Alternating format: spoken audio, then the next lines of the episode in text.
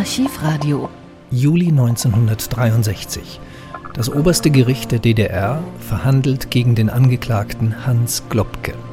Globke war Jurist und während des Nationalsozialismus in Hitlers Reichsinnenministerium maßgeblich mit der Formulierung der Rassengesetzgebung beschäftigt. Auf ihn gehen Mechanismen der Nazis zurück, wie man angeblich Juden erkennen kann.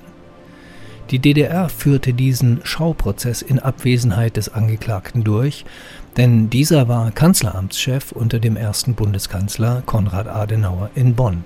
Auch wenn Globke im Jahr dieses Verfahrens 1963 in den Ruhestand ging, schadete der DDR-Prozess seinem Ansehen nachhaltig. Die Tonqualität des von der Stasi angefertigten Prozessmitschnittes ist nicht überragend. Wir hören nach dem Staatsanwalt die Verteidigung, dann das Urteil und schließlich einen Teil der Urteilsbegründung. Ich beantrage den Angeklagten Hans-Josef Maria Globke, dessen Verbrechen ein Teil der im Nürnberger Hauptkriegsverbrecherprozess abgeurteilten faschistischen Massenverbrechen waren, in Ansehung der Schwere seiner Verbrechen, der Größe und Tiefe seiner Schuld zu lebenslangem Zuchthaus zu verurteilen. Die Hauptverhandlung wird unterbrochen und morgen früh 9 Uhr mit den Plädoyers der Verteidigung fortgesetzt.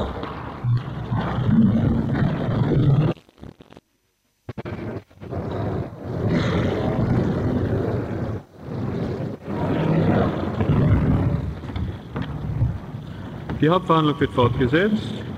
Ich bitte die Herren Verteidiger mit dem Plädoyer zu beginnen. Wer fängt an? Herr Rechtsanwalt Wolf, bitte sehr. Der Prozess hat bei allen, die ihn hier in diesem Saal miterlebt haben, aber darüber hinaus auch bei allen Menschen, die ihn sonst verfolgt haben, nicht nur großes Interesse, sondern auch darüber hinaus eine innere Erregung ausgelöst.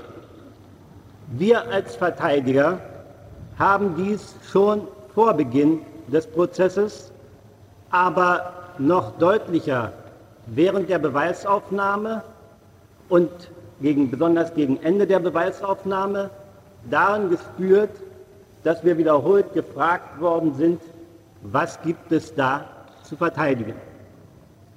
Diese Frage wurde an uns in den verschiedensten Nuancen gerichtet. Und häufig war daraus so etwas wie Vorwurf zu hören. Ich glaube, dass diese Frage verständlich ist, weil sie zugleich ein Ausdruck dafür ist, dass die Bevölkerung der Deutschen Demokratischen Republik die Vergangenheit Deutschlands bewältigt hat. Deswegen erfordert diese Frage auch hier eine Beantwortung, obgleich sie juristisch eigentlich völlig klar ist. Juristisch ist die Frage klar beantwortet durch das Gesetz, das vorschreibt, dass Angeklagte vor dem obersten Gericht notwendig eines Verteidigers bedürfen und im konkreten Fall beantwortet durch den Beiordnungsbeschluss des obersten Gerichts. In der Frage schwingt aber auch eine moralische Wertung mit. Ist die Verteidigung solcher Verbrechen nicht gleichzeitig die Deckung solcher Verbrechen? Zielt sie nicht auf den Versuch ab, den Angeklagten der Strafe zu entziehen? Die Antwort darauf muss lauten, dass ja nicht irgendeine Strafe der Zweck dieses Prozesses ist, sondern die gerechte Strafe. Eine gerechte Strafe ist aber nur möglich unter Berücksichtigung aller Entlastungsmomente, sowohl der rechtlichen als auch der tatsächlichen. Deswegen eben schreibt das Gesetz die Mitwirkung der Verteidigung vor. Hier ist niemand vogelfrei. Hier wird keine Rache ausgeübt und kein Terror. Hier wird Gleiches nicht mit Gleichem vergolten. Das Unrecht des Faschismus kann nur durch das Recht überwunden werden. und ein Bestandteil eben dieses Rechtes, ein notwendiger Bestandteil, ist die Verteidigung, und zwar keine formale Verteidigung, sondern eine effektive Verteidigung. In der Frage ist aber auch enthalten die Frage nach der subjektiven Einstellung der Verteidigung und der sich daraus ergebenden Konsequenzen. Sie lautet etwa so, wenn man diesen Angeklagten verteidigt, muss man dann nicht die gleiche Gesinnung haben. Kann man ihn verteidigen, wenn man eine andere Gesinnung hat als er? Ich bin der Auffassung, dass ganz klar gesagt werden kann, wir haben nicht die gleiche Gesinnung wie der Angeklagte, wir sind keine Faschisten, wir sind Gegner des Faschismus, aber dennoch ist es uns möglich, als Antifaschisten diesen Angeklagten zu verteidigen. Zweifellos ist das ein tieferer Konflikt. Aber dieser tiefere Konflikt ist nicht einmalig. Vor ihm stehen viele Berufe in Ausnahmefällen.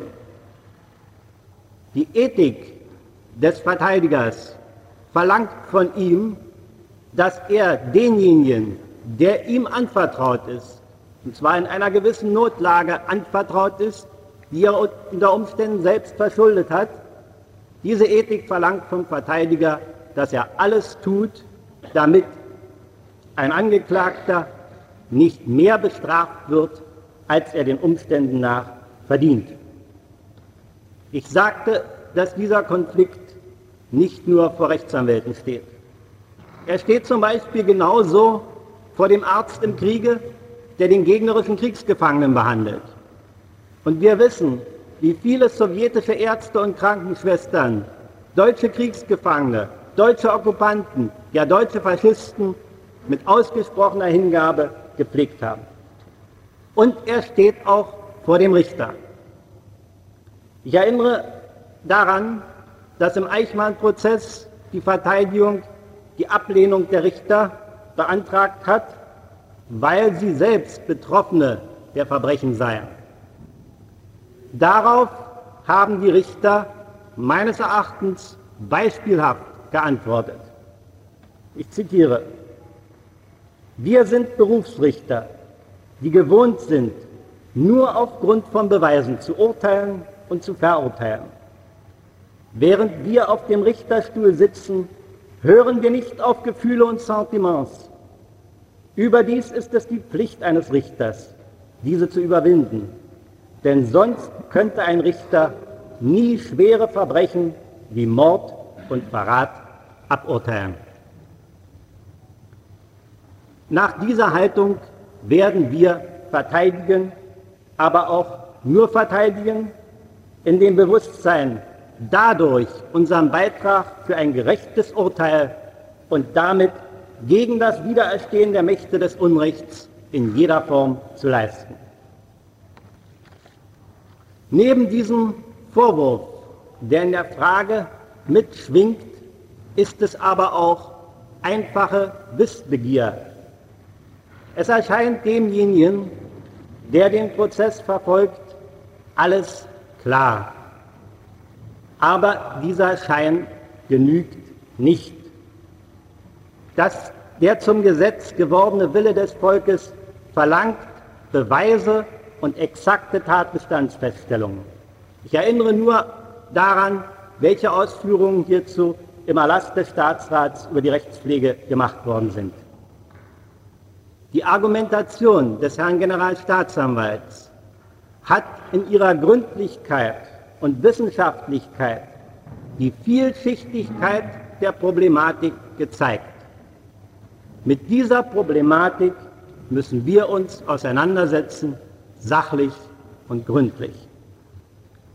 In diesem Sinne werde ich die Auffassung der Verteidigung zu den Fragen der tatsächlichen Feststellungen und des Rechts vortragen, während mein Herr Kollege Dr. Rink zu den Fragen der Strafzumessung und den damit verbundenen Feststellungen zur Person und so sprechen wird. Bevor ich dazu übergehe, die Fragen der einzelnen Komplexe, die den Gegenstand der Anklage bilden, zu erörtern, möchte ich zunächst, um Wiederholungen zu vermeiden, tatsächliche und rechtliche Fragen allgemeiner Natur, sozusagen Vorfragen, klären. Als erstes scheint es mir in diesem Prozess, der eine Beweisführung enthält, die einem Mosaik gleicht, das Steinchen für Steinchen ein großes Bild ergibt, notwendig, dass die Verteidigung nicht nur das Bild, sondern auch, soweit erforderlich, die Steinchen prüft. Dies erfordert eben, um Wiederholungen zu vermeiden, das un die ungewöhnliche Methode, von vornherein gewisse sich wiederholende Fragen der Beweisführung zu prüfen. Das Hauptproblem in diesem Verfahren bildet in Bezug auf die Beweisführung der Nachweis der Urheberschaft des Angeklagten von einzelnen Verordnungen, Erlassen, Verfügungen und so weiter. Diese Frage ist, und das möchte ich ausdrücklich sagen, weil das, wie mir scheint, schon einmal während des Prozesses missverstanden worden ist, nicht identisch mit der Frage der Echtheit der Urkunden. Ich möchte gleich von Anfang an sagen, dass wir keinen Anlass gefunden haben, an der Echtheit irgendeines Dokumentes, das hier zum Gegenstand der Beweisaufnahme gemacht wurde, zu zweifeln. Aber zweifelhaft kann in diesem oder jenem Fall sein, ob das echte Dokument nun wirklich von dem Angeklagten stammt. Solche Zweifel werden sich nicht erheben, nach unserer Auffassung, wenn ein Dokument die Unterschrift oder das Signum des Angeklagten enthält oder wenn es zum Beispiel beim Falle einer wissenschaftlichen Veröffentlichung den Namen des Verfassers ausdrücklich angibt. Wenn ich hier solche Ausdrücke wie wissenschaftlich gebrauche, so bitte ich das von jetzt ab und in Zukunft gleich in Anführungsstrichen zu verstehen. Ich glaube, ich brauche das nicht jedes Mal dazuzusetzen. Weiter sind als Beweismittel in diesem Sinne angeboten und geprüft worden eidesstattliche Erklärungen und, Zeugen, und Zeugenaussagen des Angeklagten in anderen Verfahren. Solche Dokumente haben hier den Charakter von Geständnissen. Geständnisse sind zu prüfen. Soweit wir hier diese Erklärung zum Gegenstand der Beweisaufnahme gemacht haben, haben wir sie geprüft. Wir haben keinen Anlass daran zu zweifeln, dass diese Dokumente Beweis erbringen können. Es gibt darüber hinaus Erklärungen des Angeklagten außerhalb von Gerichtsverfahren.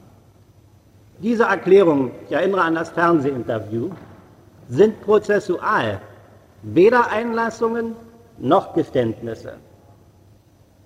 Im konkreten Fall wird man jedoch trotzdem dazu kommen, sie wie solche zu behandeln, weil hier ein Angeklagter vorhanden ist, ich kann nicht sagen vor Gericht steht, der eine, über eine ausgezeichnete juristische Vorbildung verfügt, der sich in einer, das darf man wohl sagen, exponierten Stellung befindet und der diese Erklärungen abgegeben hat in voller Kenntnis der ihn möglicherweise treffenden Nachteile. Also auch solche Erklärungen bringen Beweis. In einer geringeren Zahl von Fällen wird auf die Urheberschaft des Angeklagten aus handschriftlichen Notizen geschlossen, die sich in einem Dokument, auf einem Dokument befinden, ohne dass sie die Unterschrift oder das Handzeichen des Angeklagten tragen. Wir hatten hierzu während der Beweisaufnahme den Antrag gestellt, einen Sachverständigen zu hören. Das Gericht hat diesen Antrag abgelehnt und erklärt, dass es im Hinblick auf die charakteristische Handschrift des Angeklagten selbst diese Prüfung vornehmen könne. Wegen der hohen Anforderungen, die an Beweise zu stellen ist, ich erinnere in diesem Zusammenhang an die Veröffentlichung von Hermann in Staat und Recht 1962, Seite 1965 folgende, bin ich jedoch der Auffassung, dass das Gericht diese Frage noch einmal prüfen soll. Schließlich gibt es eine Beweisführung aus Vermerken Dritter. Auch insofern haben wir keine Bedenken, das als erwiesen anzusehen, was sich inhaltlich aus diesen Vermerken ergibt. Eidesstattliche Erklärungen Dritter sind wie Zeugenaussagen auf Glaubwürdigkeit im Einzelfall zu prüfen. Schwieriger ist das Problem der Beweisführung mittels des Geschäftsverteilungsplanes. Wir meinen, der Geschäftsverteilungsplan erbringt Beweis, wenn sich die Zuständigkeit des Angeklagten als Referent aus ihm eindeutig ergibt. Die Zuständigkeit des Angeklagten als Korreferent kann nicht als eindeutiger Beweis angesehen werden, weil die Funktion des Korreferenten während der Beweisaufnahme nicht geklärt werden konnte. Seine Verantwortlichkeit für die unter seiner Eigenschaft als Abteilungsleiter geschehenen Erlasse und so weiter, halten wir dann für erwiesen, wenn es sich nicht um Einzelentscheidungen von geringerer Bedeutung handelt, die ein Referent unter Umständen auch einmal ohne äh, Kenntnis und ohne Verantwortung seines Abteilungsleiters veranlassen kann. Die Staatsanwaltschaft hat schließlich in einer Zahl von Fällen aus der Tatsache, dass der Angeklagte einen Normativakt in dem Sammelwerk von Fundner Neubert kommentiert hat, die Schlussfolgerung gezogen, dass er an der Verfassung dieser Normativakte beteiligt gewesen sei. Diese Schlussfolgerung ist gezogen worden aus einem Hinweis im Ministerialblatt, wonach die Kommentatoren in Fundner Neubert Sachbearbeiter äh, im Rahmen der entsprechenden Gesetze seien. Ich glaube jedoch, dass aus diesem allgemeinen Hinweis nicht der zwingende Schluss auf die Mitwirkung in jedem einzelnen Fall gezogen werden kann. Zu den Zeugenaussagen. Hier ist eine generelle Beurteilung nicht möglich, es kommt auf den Einzelfall an. Eins möchten wir jedoch zum Ausdruck bringen. Die Fülle des menschlichen Leides, aber auch die menschliche Größe dieser Opfer der Nazi-Barbarei haben uns genauso bewegt wie jeden, der sie miterlebt hat. Es gibt schließlich eine Kombination von mehreren Beweismitteln der genannten Art, die im Einzelfall auf ihre Beweiskraft zu prüfen ist. Wir werden uns im Folgenden in den speziellen Teilen nur mit den Fragen auseinandersetzen, wo wir glauben, dass Beweise nicht mit der erforderlichen Sicherheit erbracht worden sind. Wo wir das jedoch nicht tun oder wo wir selbst sagen, dass Beweis erbracht ist, glauben wir, obgleich dies an sich selbstverständlich ist, noch darauf hinweisen zu sollen, dass die Verteidigung keine Geständnisse ablegen kann. Das Gericht wird in jedem Falle trotzdem prüfen müssen. Ich komme jetzt zu den rechtlichen Vorfragen. Zunächst zu Artikel 6 des Londoner Statuts und zwar zu der Frage, ob der Artikel 6 eine allgemein anerkannte Regel des Völkerrechts im Sinne des Artikels 5 Absatz 1 der Verfassung der Deutschen Demokratischen Republik darstellt. Bekanntlich sind die Vorwürfe, die die Anklage erhebt, nebeneinander und gleichmäßig gestützt auf die drei Tatbestände des Artikels 6 des Londoner Statuts einerseits und auf Paragraph 211 Strafgesetzbuch andererseits. Der Herr Generalstaatsanwalt hat in einer sehr eingehenden Ausführung den Standpunkt der Staatsanwaltschaft begründet und dieser Standpunkt kommt, wie mir erscheint, am klarsten in folgenden Erklärungen während des Plädoyers zum Ausdruck. Erstens. Artikel 6 schuf nicht besondere Tatbestände, sondern kennzeichnete diejenigen völkerrechtlichen Verbrechen, für die die Hauptkriegsverbrecher bestraft werden sollten. Und die zweite Erklärung, der Tatbestand der Verbrechen gegen den Frieden, gegen die Menschlichkeit und der Kriegsverbrechen, der mit völkerrechtsbindender Wirkung im Statut des IMT Artikel 6 als allgemein anerkannte Regel des Völkerrechts definiert worden ist. Das heißt, die Staatsanwaltschaft geht davon aus, dass das, was im Artikel 6 des Londoner Statuts gesagt worden ist, schon früher und vorher geltendes Völkerrecht war. Das ist eine Ansicht, die viel vertreten wird, die aber trotzdem nicht unbestritten geblieben ist. Wir halten es für notwendig, dass auch die dagegen in der Völkerrechtslehre vorgetragenen Argumente dem Gericht unterbreitet werden. Diese Notwendigkeit ergibt sich auch aus einem anderen Grunde.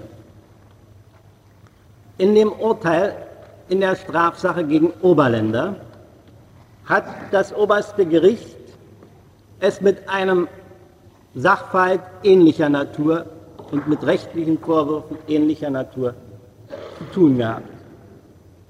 In diesem Verfahren ist jedoch die Bestrafung des Angeklagten auf deutsches Recht und ausschließlich auf deutsches Recht gestützt worden.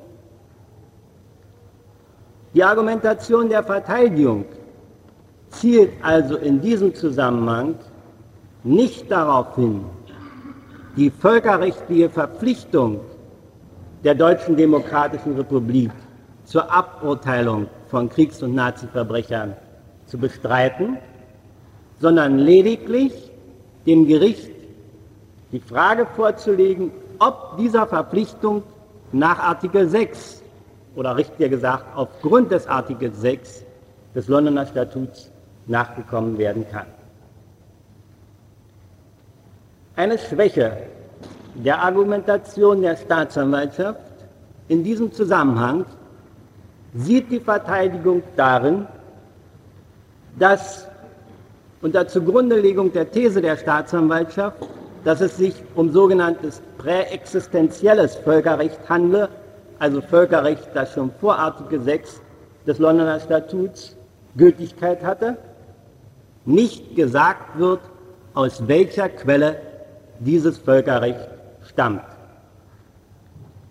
Völkerrecht ist bekanntlich anders als Staatsrecht, als Landesrecht, als nationales Recht nicht in Gesetzen ausgedrückt, sondern beruht entweder auf Gewohnheitsrecht oder auf Vertrag.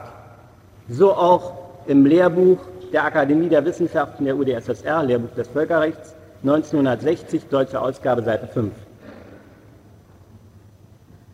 Dass es sich hierbei nicht um altes Völkergewohnheitsrecht handeln kann, ergibt sich nach der Meinung vieler Autoren daraus, dass die, äh, es vorher, also vor Nürnberg, nicht praktiziert worden ist, obgleich es Anlass dazu gegeben habe.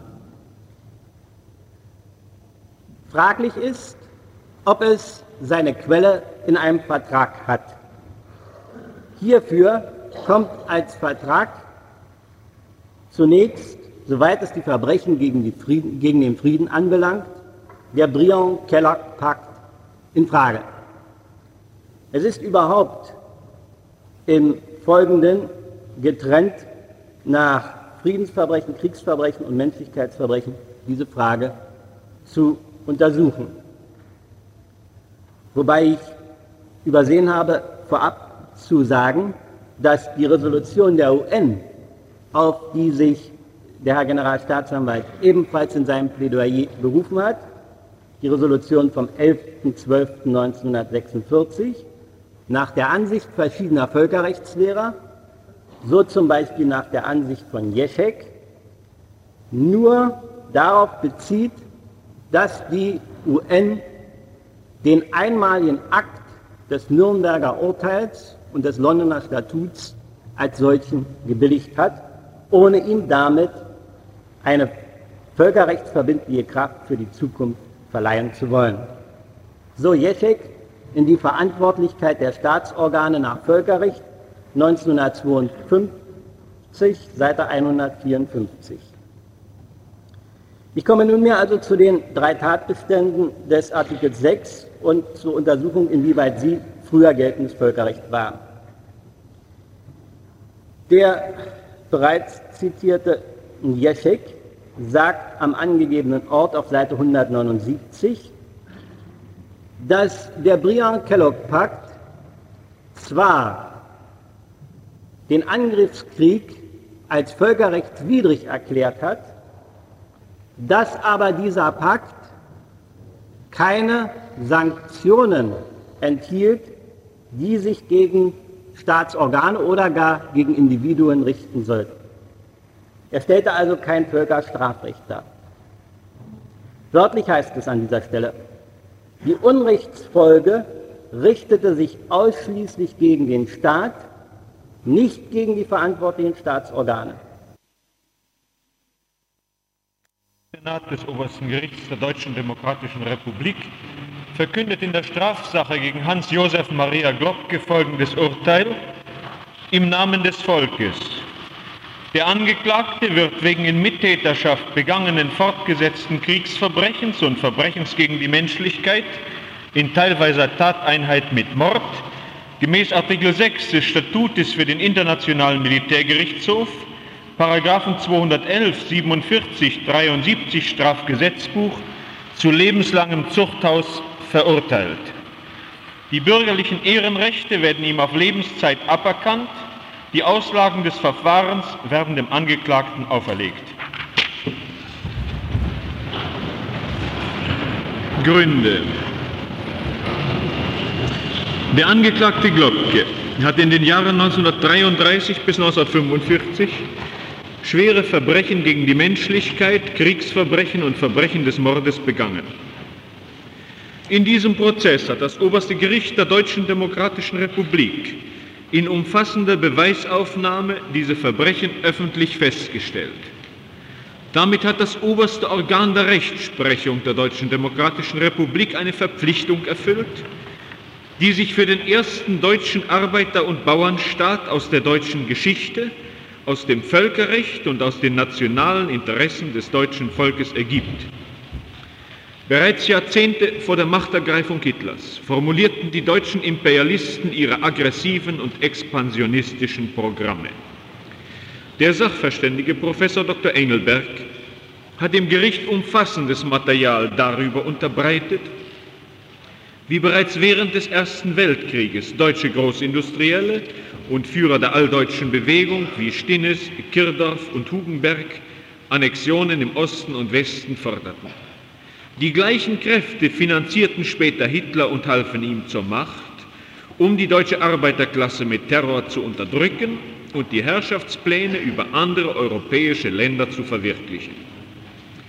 Nachdem das Hitlerregime von den siegreichen Armeen der Anti-Hitler-Koalition, unter denen die Sowjetarmee die Hauptlast trug, zerschlagen war, stand vor dem deutschen Volk die historische Aufgabe, für alle Zeiten die Politik der imperialistischen Unterdrückung durch eine Politik der Freundschaft und Zusammenarbeit mit allen europäischen Völkern zu ersetzen. Der Weg eines neuen Deutschland von dem nie wieder eine Kriegsgefahr für andere europäische Völker ausgeht, erfordert eine ehrliche Bewältigung der Vergangenheit. Diese Aufgabe ist in der Deutschen Demokratischen Republik gelöst.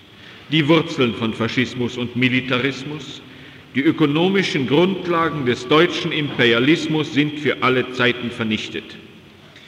Faschistische und rassische Ideologie sind ausgemerzt. Kriegs- und Menschlichkeitsverbrecher wurden bestraft, nominelle Mitglieder der NSDAP umerzogen und in das neue gesellschaftliche Leben eingegliedert. Diesen Weg sind die herrschenden Kreise in der Deutschen Bundesrepublik nicht gegangen. Deutlichster Ausdruck hierfür ist die Tatsache, dass schwer belastete faschistische Verbrecher wie Oberländer, Förtsch und Frenkel in Westdeutschland hohe Positionen erhielten. Zu dieser Gruppe gehört auch der Angeklagte Globke, der trotz aller Veröffentlichungen über seine in der faschistischen Zeit begangenen Verbrechen noch heute in der Schlüsselstellung eines Staatssekretärs im Bundeskanzleramt sitzt. Die Organe der Deutschen Demokratischen Republik haben den entsprechenden Organen der Bundesrepublik Material über Globke zur Verfügung gestellt, um die Durchführung eines Strafverfahrens gegen ihn in Westdeutschland, seinem jetzigen Wohnsitz, zu ermöglichen. Ebenso haben westdeutsche Bürger und Bürger der DDR bei der zuständigen Staatsanwaltschaft Strafanzeige gegen ihn erstattet. Da die Verfahren von der westdeutschen Staatsanwaltschaft aber eingestellt wurden, ein gerichtliches Strafverfahren wurde nie eingeleitet, waren die Organe der DDR verpflichtet, dieses Verfahren durchzuführen. Die Notwendigkeit hierfür wurde noch dadurch bestätigt, dass sich die Bundesregierung mit einer am Tage des Prozessbeginns herausgegebenen Erklärung vor den Angeklagten Globke stellte.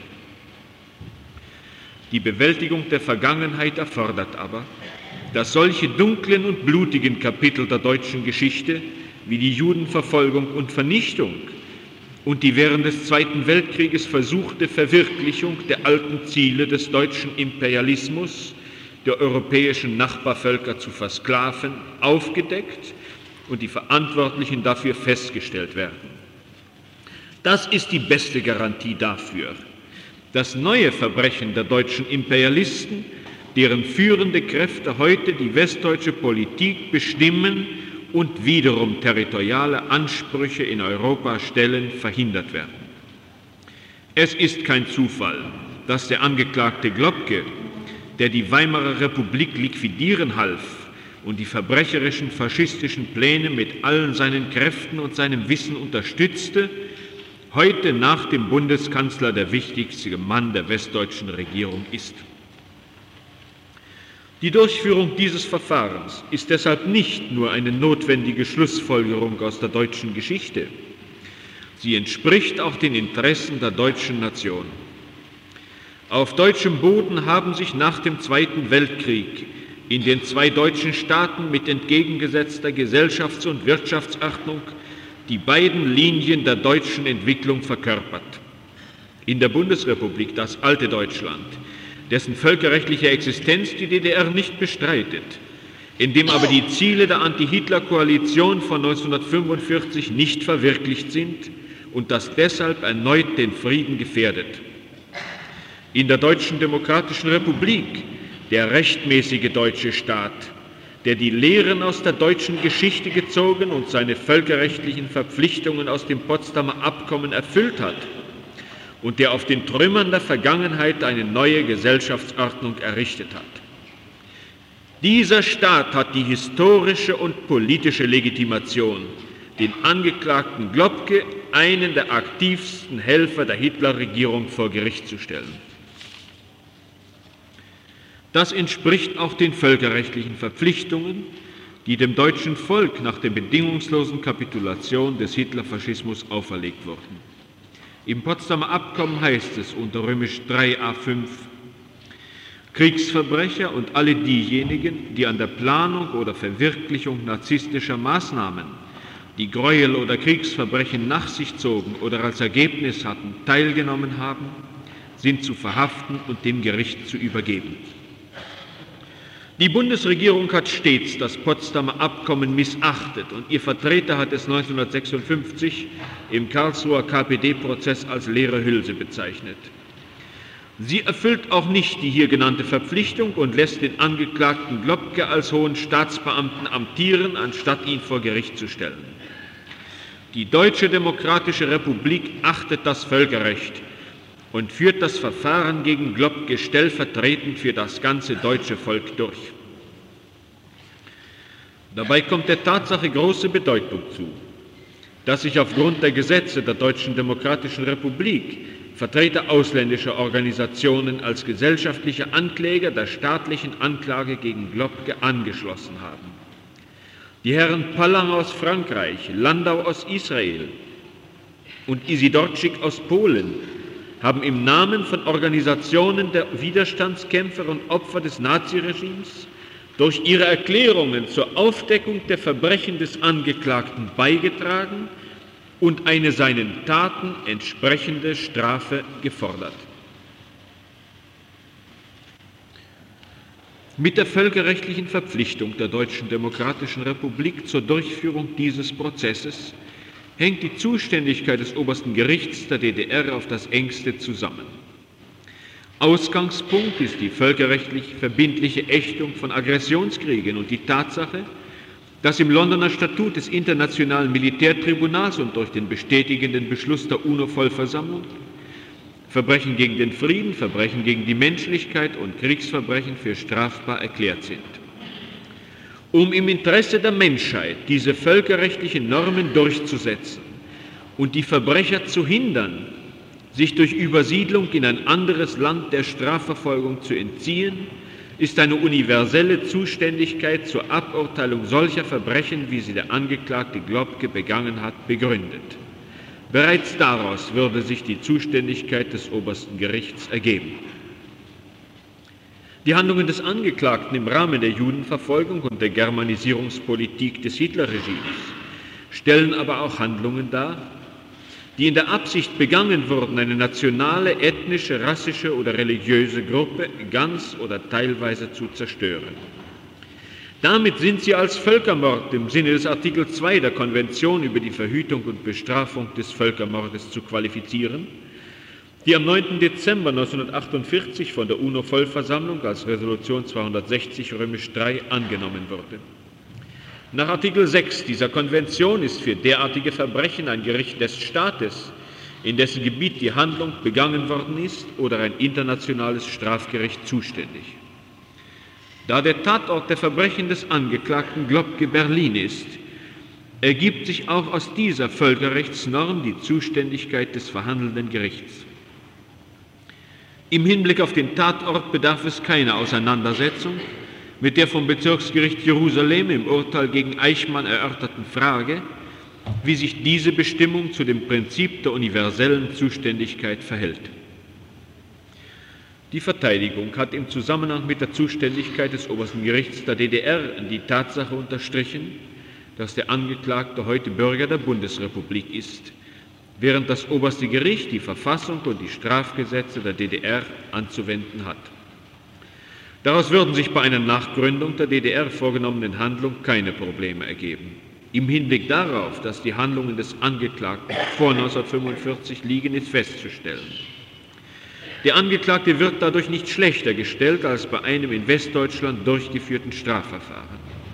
Auch in der Bundesrepublik sind die allgemein anerkannten Regeln des Völkerrechts geltendes Recht.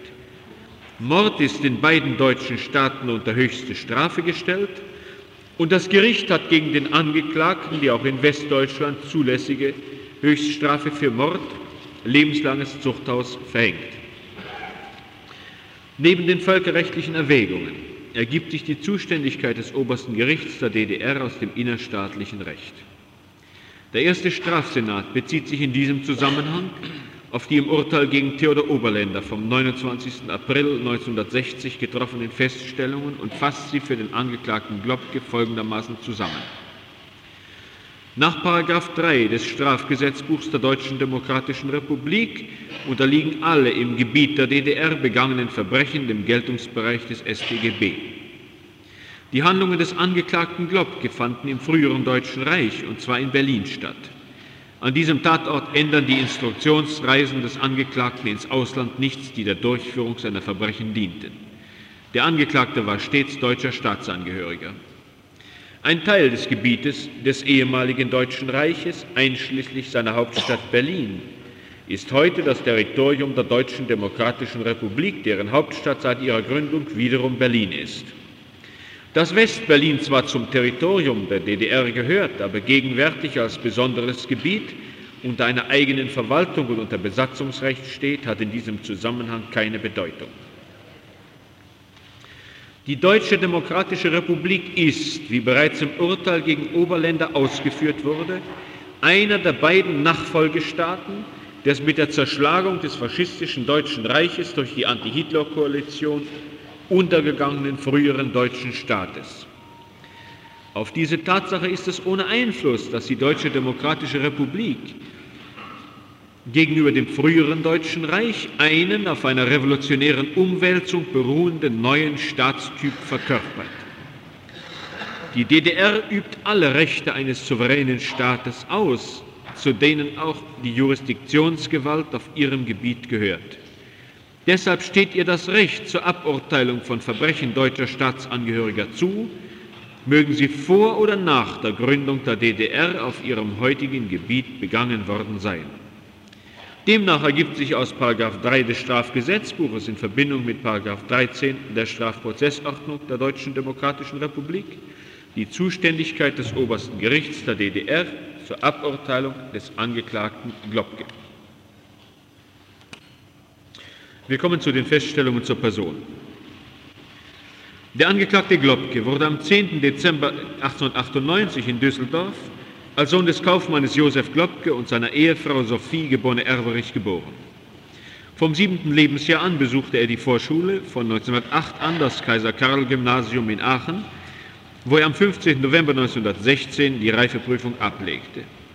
Anschließend befand er sich bis zum 16. November 1918 im Heeresdienst. Er gehörte dem Feldartillerieregiment 56 an und war an der Westfront eingesetzt. Nach seiner Entlassung vom Heeresdienst studierte der Angeklagte an den Universitäten Bonn und Köln Rechtswissenschaft und bestand am 11. Mai 1921 in Köln die erste juristische Prüfung mit ausreichend. Am 30. Mai 1921 trat er den Dienst als Referendar beim Amtsgericht Eschweiler an und wurde auf die Reichsverfassung und die preußische Landesverfassung vereidigt. Er war zur Ausbildung weiter beim Landgericht Köln, bei der Staatsanwaltschaft Köln, bei Rechtsanwalt Dr. Lieren und Notar Dr. Krebs in Köln, beim Amtsgericht Köln und beim Kammergericht Berlin tätig. Am 16. Mai 1922 promovierte der Angeklagte zum Dr. Jur mit der Beurteilung Magna Cum Laude in Gießen über das Thema die Immunität der Mitglieder des Reichstages und der Landtage. Er bestand am 11. April 1924 die zweite juristische Staatsprüfung mit Gut und wurde am 28. April 1924 durch den preußischen Justizminister zum Gerichtsassessor ernannt. Am 30. April 1924 meldete er sich beim Oberlandesgerichtspräsidenten in Köln zum Dienstantritt und wurde an das Amtsgericht Aachen überwiesen. Von Ende Oktober 1924 bis Ende März 1925 war der Angeklagte als amtlicher Vertreter verschiedener Rechtsanwälte in Aachen tätig. Ende 1924 wurde er folgendermaßen beurteilt vom Landgerichtspräsidenten, noch nicht näher bekannt, da längere Zeit als Vertreter von Rechtsanwälten tätig gewesen, vom Oberlandesgerichtspräsidenten, als Assessor mir noch nicht bekannt geworden, hat als Referendar Gutes geleistet. Bereits am 14. April 1924 hatte der Angeklagte an den preußischen Minister des Innern ein Gesuch um Übernahme in die innere Staatsverwaltung gerichtet. In dem Gesuch heißt es, mein Wunsch geht dahin, dem preußischen Staat meine Dienste zu widmen. Auf Anforderung des Innenministers berichtete der Regierungspräsident in Aachen am 16. Juni 1924 ausführlich über den Angeklagten und seine Familie. Der Bericht schließt, gegen die Übernahme des Gerichtsassessors Johannes Globke in den Verwaltungsdienst sind keine Bedenken zu erheben. Bei seiner persönlichen Vorstellung hat Dr. Globke einen vorzüglichen Eindruck gemacht. Am 1. April 1925 beantragte der Angeklagte beim Oberlandesgerichtspräsidenten in Köln einen sechsmonatigen Urlaub zwecks Beschäftigung bei der Stadtverwaltung in Aachen. Der Urlaub wurde gewährt Und am 4. Mai 1925 wurde Globke mit Zustimmung des Ministers des Innern und unter Vorbehalt der Einstellungsgenehmigung der Besatzungsbehörde bei der Polizeiverwaltung Aachen beschäftigt. Am 18. September 1925 beantragte der Angeklagte einen weiteren sechsmonatigen Urlaub, der zunächst gewährt, aber durch den Oberlandesgerichtspräsidenten in Köln am 6. Februar 1926 infolge des außerordentlichen Bedarfs der Justizverwaltung an richterlichen Hilfskräften widerrufen wurde. Am 14. Februar 1926 wandte sich das, der Polizeidezernent der Regierung in Aachen an den Oberlandesgerichtspräsidenten in Köln mit dem Ersuchen, Globke in der Verwaltung zu belassen. In dem Schreiben heißt es, als eingearbeitete Kraft und als einziger Stellvertreter des Polizeiverwalters ist er nur schwer zu entbehren. Seine dauernde Übernahme in den Verwaltungsdienst wird in Kürze erwartet. Bereits am 10. Februar 1926 hatte der Regierungspräsident in Aachen einen Antrag an den preußischen Innenminister gerichtet, Globkes Übernahme in die allgemeine Staatsverwaltung zu veranlassen. In dem Antrag heißt es, Dr. Globke hat sich in jeder Weise bewährt. Zehn Tage darauf wurde der Angeklagte aus dem Justizdienst entlassen, mit Wirkung vom 1. März 1926 unter Ernennung zum Regierungsassessor endgültig in die innere Staatsverwaltung übernommen und dem Polizeipräsidium in Aachen überwiesen. In einer Beurteilung des Angeklagten durch den Regierungspräsidenten in Aachen vom 28. Februar 1927 heißt es, sehr tüchtiger und sehr eifriger Beamter mit vorzüglichen Kenntnissen. Der Angeklagte setzte seine Tätigkeit bei der Polizeiverwaltung Aachen fort und wurde am 19. März 1929 folgendermaßen beurteilt. Nimmt seit mehreren Jahren die Dienstgeschäfte als dauernder Vertreter des Polizeiverwalters beim Polizeipräsidium Aachen das auf Anordnung der Besatzung dem Oberbürgermeister unterstellt werden musste, wahr und eignet sich bei seinen gründlichen Kenntnissen, seinem besonderen Geschick bei der Behandlung politischer Fragen, vorzugsweise zum Hilfsarbeiter bei einem Oberpräsidium. Am 29. November 1929 ernannte der preußische Minister des Innern den Angeklagten zum Regierungsrat und übertrug ihm am 1. Januar 1930 eine Regierungsratsstelle bei der staatlichen Polizeiverwaltung in Berlin. Er sollte dort die Polizeiämter Prenzlauer Berg und Weißensee übernehmen. Bereits am 3. Dezember 1929 wurde jedoch der Angeklagte infolge der angespannten Geschäftslage als Hilfsarbeiter in das preußische Ministerium des Innern berufen und verblieb dort. Nach dreimonatiger Probezeit forderte der Minister des Innern von den unmittelbaren Vorgesetzten des Angeklagten Beurteilungen an. Am 1. April 1930 schrieb Ministerialrat Dr. Schütze dem sich die übrigen Ministerialbeamten im Wesentlichen anschlossen. In der Folge wurde Herr Dr. Globke mit der Sicherung und Zusammenstellung des Materials für zwei bedeutsame Prozesse vor dem Staatsgerichtshof befasst. Hierbei hat er eine gute juristische Auffassungsgabe gezeigt und recht erfreuliche Leistungen erbracht. Ich bin in der angenehmen Lage bestätigen zu können, dass er über ein reiches Wissen, eine schnelle Auffassungsgabe, eine gewandte Ausdrucksweise und über eine stets einwandfreie Vortragsform verfügt. Seine Leistungen und Fähigkeiten beurteile ich hiernach zusammenfassend dahin, dass er mir in jeder Richtung geeignet erscheint, in einer Zentralinstanz tätig zu sein. Der Angeklagte wurde am 10. September 1932 neben anderen Aufgaben stellvertretender Referatsleiter für die politischen und kulturellen Angelegenheiten des Saargebiets. Auch nach dem 30. Januar 1933 blieb der Angeklagte im preußischen Ministerium des Innern. Lediglich das Referat Ordens- und Titelsachen wurde ihm am 3. Mai 1933 abgenommen. In seinem Fragebogen aufgrund des faschistischen Gesetzes zur Wiederherstellung des Berufsbeamtentums vom 7. April 1933 wies der Angeklagte auf seine Frontkämpfereigenschaft hin und reichte später eine entsprechende Bescheinigung des Büros für Kriegsstammrollen nach. Außerdem gab der Angeklagte an, seit 1922 Mitglied der Zentrumspartei gewesen zu sein. Über die Zentrumsbeamten erklärte der damalige preußische Ministerpräsident Göring am 18. Mai 1933 vor dem preußischen Landtag. Insonderheit möchte ich den vorgebrachten Beschwerden des Zentrums gegenüber klarstellen, dass ein dem Zentrum angehöriger Beamter nichts für seine Existenz zu fürchten hat oder ein dem Zentrum angehöriger Anwärter für das Beamtentum in seiner künftigen Laufbahn in nichts behindert ist, darum, weil er dem Zentrum angehört. Wenn aber in diesen letzten Wochen und Monaten dem Zentrum angehörende Beamte von ihren Posten entfernt werden mussten, so nicht deshalb, weil sie Zentrumsanhänger waren, sondern ausschließlich deshalb, weil sie sich in der Vergangenheit als Beamte in einem Sinne betätigt haben, der nicht die Gewähr bieten kann, dass sie in Zukunft Stützen des neuen Preußens und des neuen Deutschlands sein können. Diese von Göring aufgestellten Voraussetzungen wurden beim Angeklagten bejaht. Am 1. Dezember 1933 wurde er zum Oberregierungsrat befördert. In einer Beurteilung vom 23. Mai 1934 heißt es über das Arbeitsgebiet des Angeklagten. Selbstständiger Referent für Verfassungs-, Standesamtssachen, Namensänderungen pp. Ständiger Vertreter für Saarsachen und andere grenzpolitische Angelegenheiten des Westens. Globke wird folgendermaßen beurteilt. Eignet sich nach Befähigung, Fleiß und Leistungen in hervorragendem Maße zum Ministerialrat.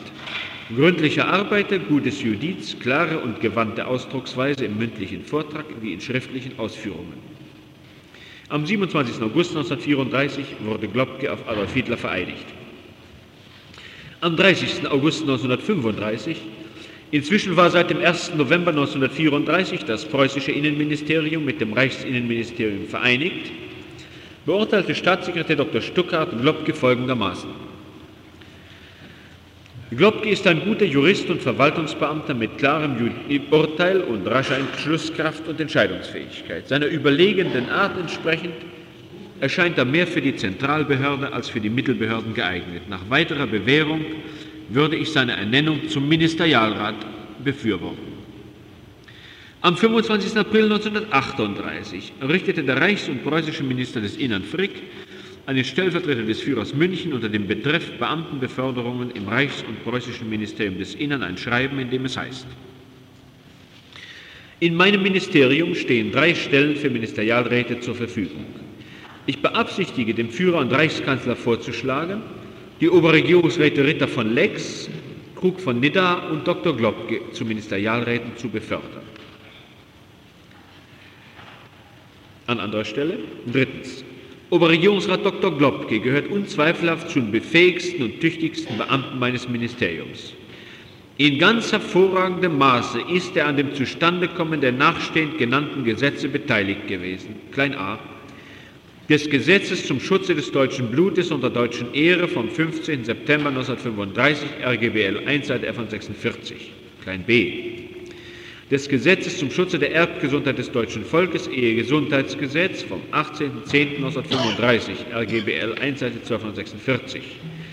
Klein c des Personenstandsgesetzes vom 3.11.1937, RGBL 1, Seite 1146. Klein d des Gesetzes zur Änderung von Familiennamen und Vornamen vom 5.01.1938, RGBL 1, Seite 9. Außerdem verdient seine Mitarbeit bei der Wiedervereinigung Österreichs mit dem Deutschen Reich anerkennend hervorgehoben zu werden. Dr. Globke ist bisher wegen seiner früheren langjährigen Zugehörigkeit zur Zentrumspartei nicht zur Beförderung zum Ministerialrat vorgeschlagen worden. Bei seiner seit der Machtergreifung durch die NSDAP bewiesenen Loyalität und steten Einsatzbereitschaft halte ich es aber für dringend erforderlich, ihm nunmehr durch die Beförderung zum Ministerialrat eine Anerkennung für seine ganz vorzüglichen Leistungen zuteilwerden zu lassen. Am 17. Mai 1938 stimmte der Stab des Stellvertreters des Führers der Ernennung Globkes zum Ministerialrat zu. Die Ernennung erfolgte am 13. Juli 1938 und die Einweisung in eine Ministerialratsstelle am 19. Juli 1938. Nach einer aus dem Haushalt entnommenen Zusammenstellung von Dr. Medicus, Ministerialdirigent im Reichsinnenministerium, wies dieses im Jahre 1938 folgende Zusammensetzung auf. Ein Reichsminister, zwei Staatssekretäre, drei Ministerialdirektoren, sechs Ministerialdirigenten, 29 Ministerialräte sowie 26 weitere höhere und 135 mittlere Beamte.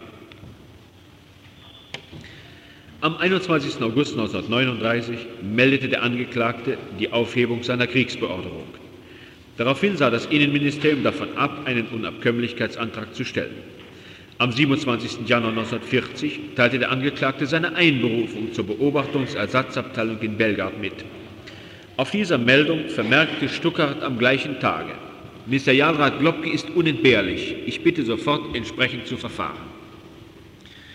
Am 29. Januar 1940 stellte das Ministerium des Innern einen Unabkömmlichkeitsantrag für Globke, in dem es heißt, der Beamte ist hier nicht entbehrlich. Er ist Sachbearbeiter beim Generalbevollmächtigten für die Reichsverwaltung und Referent für Staatsangehörigkeitsfragen, die aus Anlass der Bildung des Protektorats, der Eingliederung der Ostgebiete, der Bildung des Generalgouvernements und der Umsiedlungsaktionen anfallen. Seine zivildienstliche Verwendung muss ich daher als vordringlich ansehen und bitte von seiner Heranziehung zum Wehrdienst absehen zu wollen. Außerdem bemühte sich das Innenministerium am 30. Januar 1940 telefonisch um die Freistellung des Angeklagten. Nachdem Globke am 27. März 1940 erneut mitgeteilt worden war, dass er demnächst mit einer Einberufung zu rechnen habe, gab Stuttgart am folgenden Tage die schriftliche Anweisung, beschleunigt die Unabkömmlichstellung des Angeklagten zu beantragen und fügte hinzu, Herr Globke ist Generalreferent für die Angelegenheiten des Generalbevollmächtigten für die Reichsverwaltung und als solcher zurzeit nicht entbehrlich.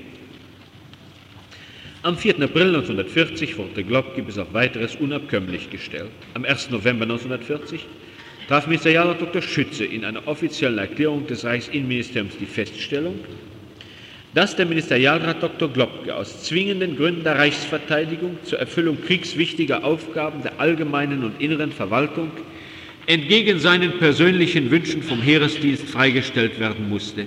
Irgendwelche Nachteile aus dieser Freistellung vom Waffendienst dürfen ihm daher nicht erwachsen. Im weiteren Ablauf des Krieges wurde der Angeklagte nicht mehr einberufen. 1943 wurde der Reichsführer SS Himmler Reichsinnenminister. Er erklärte einige Zeit danach vor dem Führungskreis der SS. Ich habe bei der Übernahme meines Amtes alle Beamten des Innenministeriums gründlich und genau überprüfen lassen und nur die behalten, die meinen Absichten entsprachen. Der Angeklagte Globke blieb im Innenministerium und sein Geschäftsbereich erweiterte sich von Jahr zu Jahr, wie die Geschäftsverteilungspläne ausweisen. In einem Urlaubsgesuch vom 14. Dezember 1943 führt er folgende von ihm bearbeitete Dezernate an. GBV-Sachen, Unterabteilungssachen 1b, Staatsangehörigkeitssachen, Westsachen, Angelegenheiten des ausländischen Verwaltungsrechts, italienische Angelegenheiten. Der Angeklagte gehörte nach eigenen Angaben, Fragebogen vom 31. Januar 1938, folgenden faschistischen Organisationen an.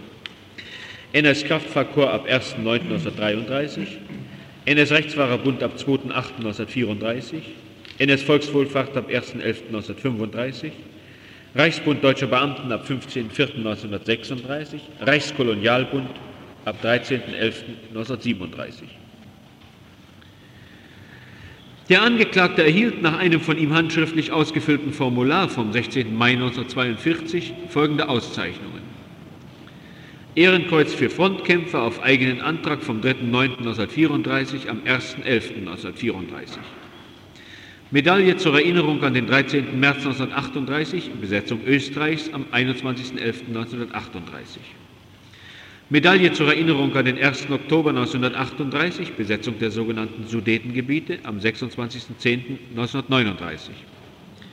Silbernes Treudienst Ehrenzeichen für 25-jährige Beamtentätigkeit unter Anrechnung des Militärdienstes am 30.11.1941. Kriegsverdienstkreuz zweiter Klasse am 30.01.1942. Außerdem wurde er nach einer Inspektionsreise nach Rumänien, die er mit Staatssekretär Stuttgart unternahm, von der Antonescu-Regierung am 4. April 1942 mit dem Konturkreuz des Ordens des Sterns von Rumänien ausgezeichnet.